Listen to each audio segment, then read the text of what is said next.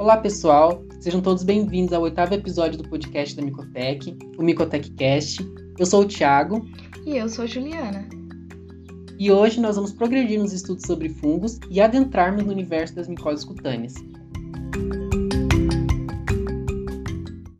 Nos podcasts passados, se você não viu, não se preocupe, é só voltar na nossa página do Spotify e ouvir os episódios anteriores. Lá nós aprendemos que as micoses superficiais estão restritas às camadas superficiais da pele. E hoje vamos aprofundar nessas camadas, literalmente, para falar das micoses cutâneas. Os fungos que causam esse tipo de infecção tem a capacidade de invadir a epiderme, bem como seus anexos, o cabelo, o pelo e as unhas. Mas, Ju, quem são esses agentes? Bom, existe uma gama de agentes, tanto os fungos filamentosos quanto leveduriformes. No mundo dos filamentosos, nós temos um agrupamento fúngico muito expressivo nas micoses cutâneas, que são os dermatófitos. Já no universo das leveduras, nós temos as pertencentes ao gênero Cândida, que também são destaques no nosso tema de hoje. Duvido você nunca ter ouvido falar de sapinho na boca, mas você deve se perguntar: por que destacar os dermatófitos entre os filamentosos? E por que destacar o gênero Cândida das outras leveduras? É necessário dizer que esses são os agentes etiológicos mais isolados na rotina laboratorial da micologia médica por isso, quando tratamos de micoses cutâneas, esses fungos merecem um destaque especial. Então, vamos detalhá-los para conhecê-los um pouco melhor. Então, vamos começar lá pelas leveduras do gênero Cândida, as quais ocasionam, neste contexto das micoses cutâneas, o que chamamos de candidíase mucocutânea. Bom, o nome já é sugestivo. São agentes que acometem a pele, as unhas e as mucosas, tanto orofaríngeas quanto genitais. E dentro desse gênero fúngico, nós destacamos a espécie Candida albicans, a qual é a mais frequente nos casos. E quando nós pensamos nas manifestações clínicas, nós temos uma variedade. E aí vai desde um sapinho na língua até uma micose dolorosa de unha, por exemplo. E por isso nós reservamos um episódio especialmente do Micotec Cast para falar sobre elas. Então fique ligado no Instagram da Micotec para saber quando o episódio irá ao ar. Agora vamos falar um pouquinho sobre o grupo de, dos dermatófitos. Eles são fungos filamentosos que possuem afinidade com a queratina e eles a utilizam como única fonte de energia de carbono e nitrogênio. E essa característica é muito sugestiva dos locais de infecção. Então, se pensarmos nos locais em que temos queratina, nós identificamos a pele, os pelos, bem como o cabelo e as unhas, como sítios infecciosos para essa micose. Neste contexto, é necessário destacar também os três principais gêneros fúngicos de dermatófitos: Trichophytum, Microsporum e Epidermophytum.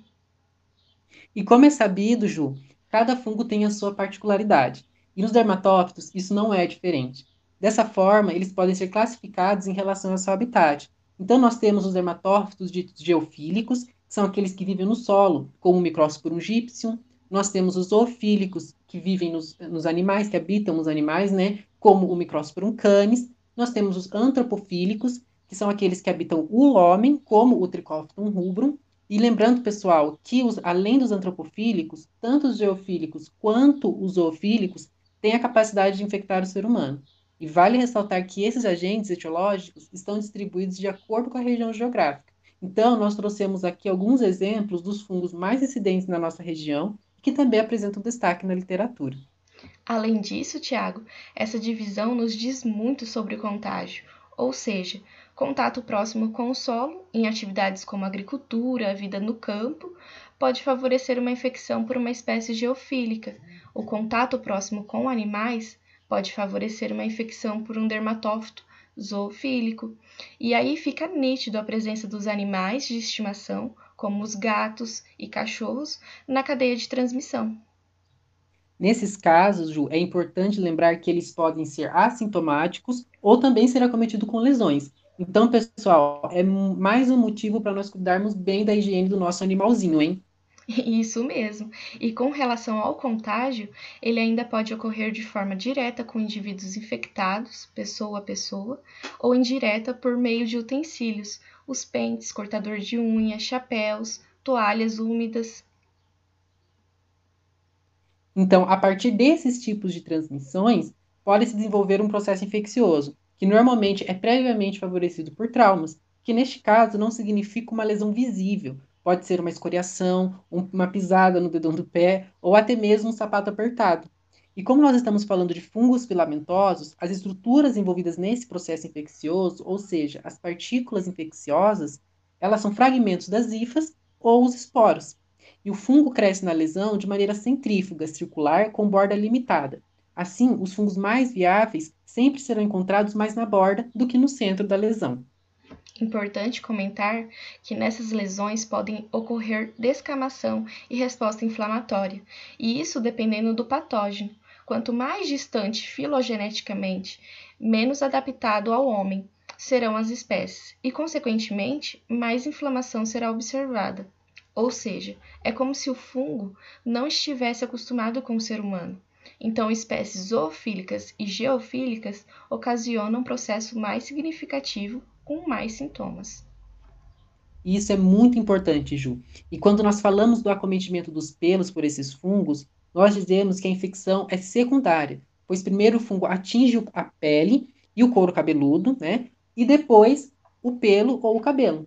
Nas unhas, o comprometimento da estrutura ocorre pela penetração do dermatófito previamente favorecida por traumas, então a invasão começa preferencialmente lá na parte distal, pessoal, ou seja, na ponta dos dedos, em direção à parte proximal, que é aquela parte próxima à nossa cutícula. E essa característica, pessoal, é muito importante, pois pode auxiliar na diferenciação das micoses de unhas ocasionadas por leveduras, as quais acometem primariamente a porção proximal da unha. E com essas certas particularidades e semelhanças, essas características servem de sinal na clínica para uma possível infecção fúngica. Então fique ligado no podcast dessa próxima semana, que nós iremos tratar das apresentações clínicas das dermatofitoses. Lembrando, pessoal, que as dermatofitoses podem ser pode se desenvolver como uma infecção aguda ou crônica. Aqui, novamente, a classificação por habitat nos ajuda a entender o processo infeccioso. As infecções causadas por fungos antropofílicos causam menos inflamação e, consequentemente, acaba por ser uma infecção crônica, ou seja, a longo prazo, especialmente quando falamos de micoses em unhas dos pés. O indivíduo tem um fungo de estimação há mais de 10 anos. Já os fungos menos adaptados costumam causar mais sintomas, como purido intenso, que é aquela coceira chatinha, que acaba fazendo com que o indivíduo busque, busque ajuda rapidamente. E neste contexto, nós elencamos a distribuição variada, seguindo a influência de fatores como o sexo, idade, imunidade e os hábitos sociais e culturais. Bom, pessoal, chegamos ao fim do podcast de hoje, mas as micoses cutâneas não acabam aqui não, hein? Fique ligado no conteúdo da arroba Micotec no Instagram e até semana que vem com mais informações sobre as dermatofitoses. Tchau, pessoal! Tchau, pessoal!